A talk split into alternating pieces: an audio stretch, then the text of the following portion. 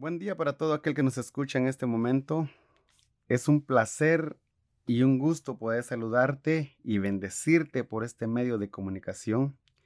Quiero agradecerte por tomarte este tiempo para escucharnos y poder aprender algo de la Biblia.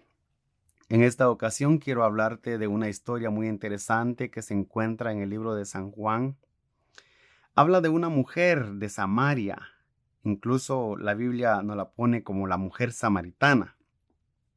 Y quiero leerte este pasaje que está en el Evangelio de San Juan capítulo 4. Dice que Jesús sale de Galilea y se fue, dice, de otra vez a, sale de Judea y se fue otra vez a Galilea. Y dice que le era necesario pasar por Samaria.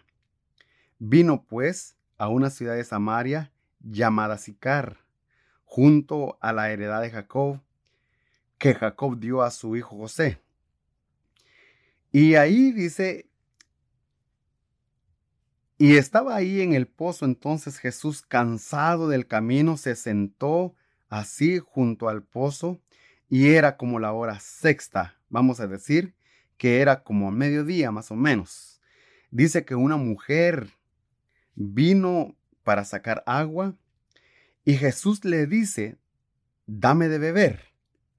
La mujer le contesta a Jesús, ¿cómo tú siendo judío me pides a mí de beber que soy mujer samaritana? Porque los judíos y samaritanos no se tratan entre sí.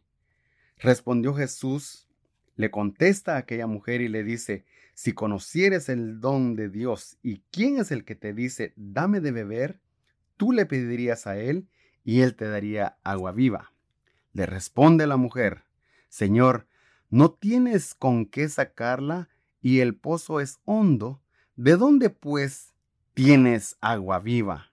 ¿Acaso eres tú mayor que nuestro padre Jacob, que nos dio este pozo del cual bebieron él, sus hijos y sus ganados?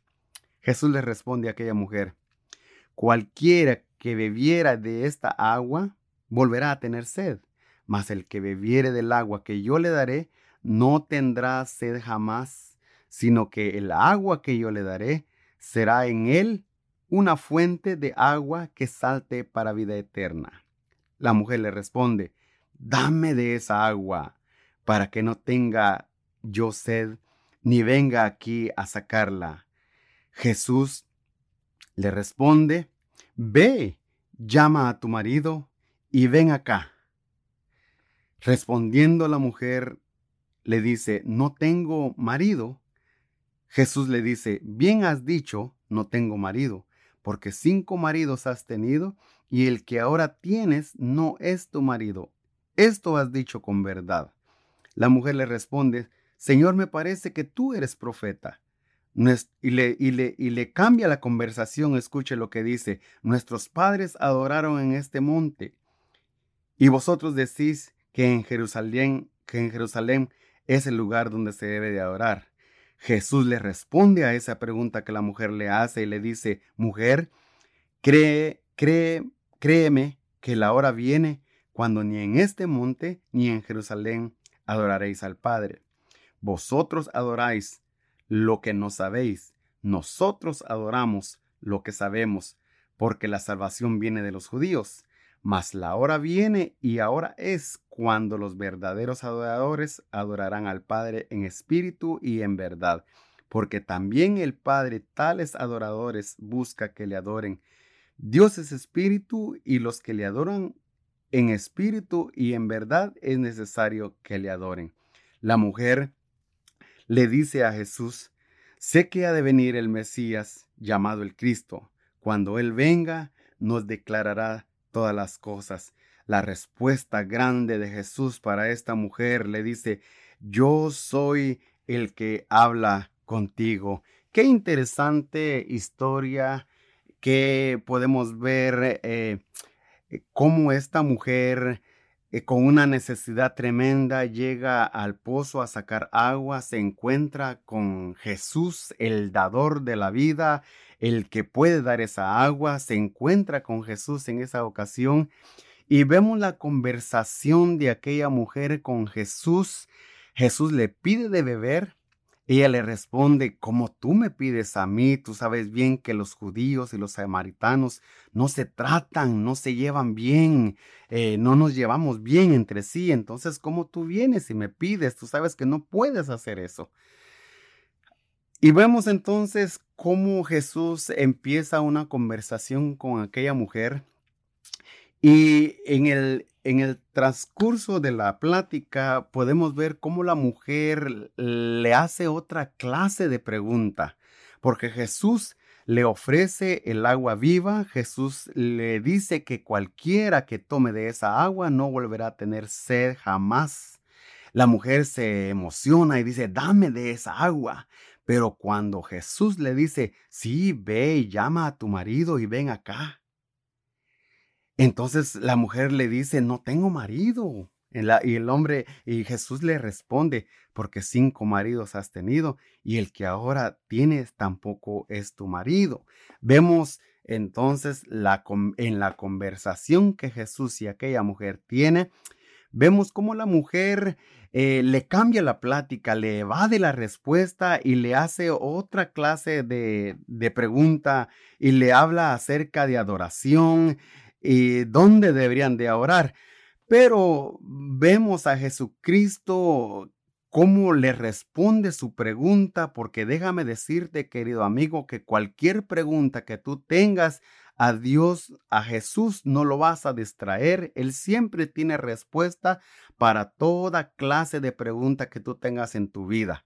Le responde la pregunta a aquella mujer, pero lo interesante y lo más importante que Jesús quería hacer en la vida de aquella mujer era darle agua viva, agua que no la ofrece este mundo, agua que no la puedes encontrar ni en el supermercado, ni en el río, ni en ningún lugar, nadie te la puede ofrecer, nada más que Jesucristo eh, que puede ofrecer esa agua viva.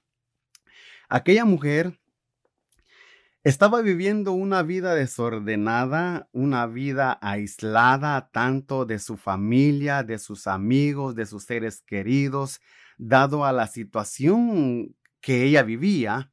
Vivía una vida desordenada. Jesús mismo se lo dijo, cinco maridos has tenido. Puede usted imaginarse la clase de vida que había vivido aquella mujer.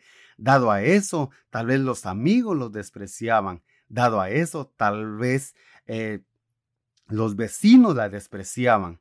Dado a eso, tal vez las mujeres también la despreciaban, porque aquella mujer realmente este, vivía, vivía una vida eh, un poco eh, dudosa. Pero vamos entonces, cómo Jesús llega justo a tiempo para salvar una vida necesitada y le dice a la mujer que, que le es necesario que ella, ella tome de esa agua y le dice, ve y llama a tu marido. Entonces vemos cómo Jesús está interesado siempre en la persona, siempre Jesús está interesado en dar esa agua. Querido amigo, eh, persona que me escuchas en este momento, yo no sé cuál sea tu situación, el problema que estés viviendo, quizás has estado viviendo aislada de tu familia, de tus amigos, de cualquier persona que te sientas aislada, quiero decirte que Jesucristo ha venido para unir las familias. Él quiere darte lo mejor. Le dijo a aquella mujer, ve y llama a tu marido, porque ella quería restaurar, él quería restaurar la vida de aquella mujer y también quería restaurar la familia completa. Entonces le dice, ven y llama a tu marido. Vemos cómo Jesucristo está interesado en el individuo hoy en día, cómo Jesucristo está interesado en la familia. No importa cuál sea la situación que estés pasando, no sé si eres despreciado por la por, o despreciada por la sociedad. Quiero decirte que Jesucristo es capaz de restaurar la familia, de restaurar los hijos, de volver a traerte aquellos hijos Tal vez has, estado pensando, ¿qué voy a hacer? ¿Qué voy a decir? Estás pensando en el dictamen del doctor, en, el dictamen del juez, o no sé cuál sea la situación que estás pasando, pero Jesucristo es el dador de la vida y quiere restaurar tanto tu vida como tu matrimonio, tu familia, tus hijos. Te dejo esta historia en este momento. Te quiero decir en el nombre de Jesús que Él vino para salvar lo que se había perdido. Lo único que tú tienes que hacer es abrir un poquito tu corazón como lo hizo aquella mujer, darle oportunidad a Jesús, abrir la puerta de tu corazón un poquito para que entre el agua viva a tu corazón, para que entre el aire fresco a tu corazón. Solo Jesucristo puede dar esa, esa agua de vida que tanto el mundo necesita.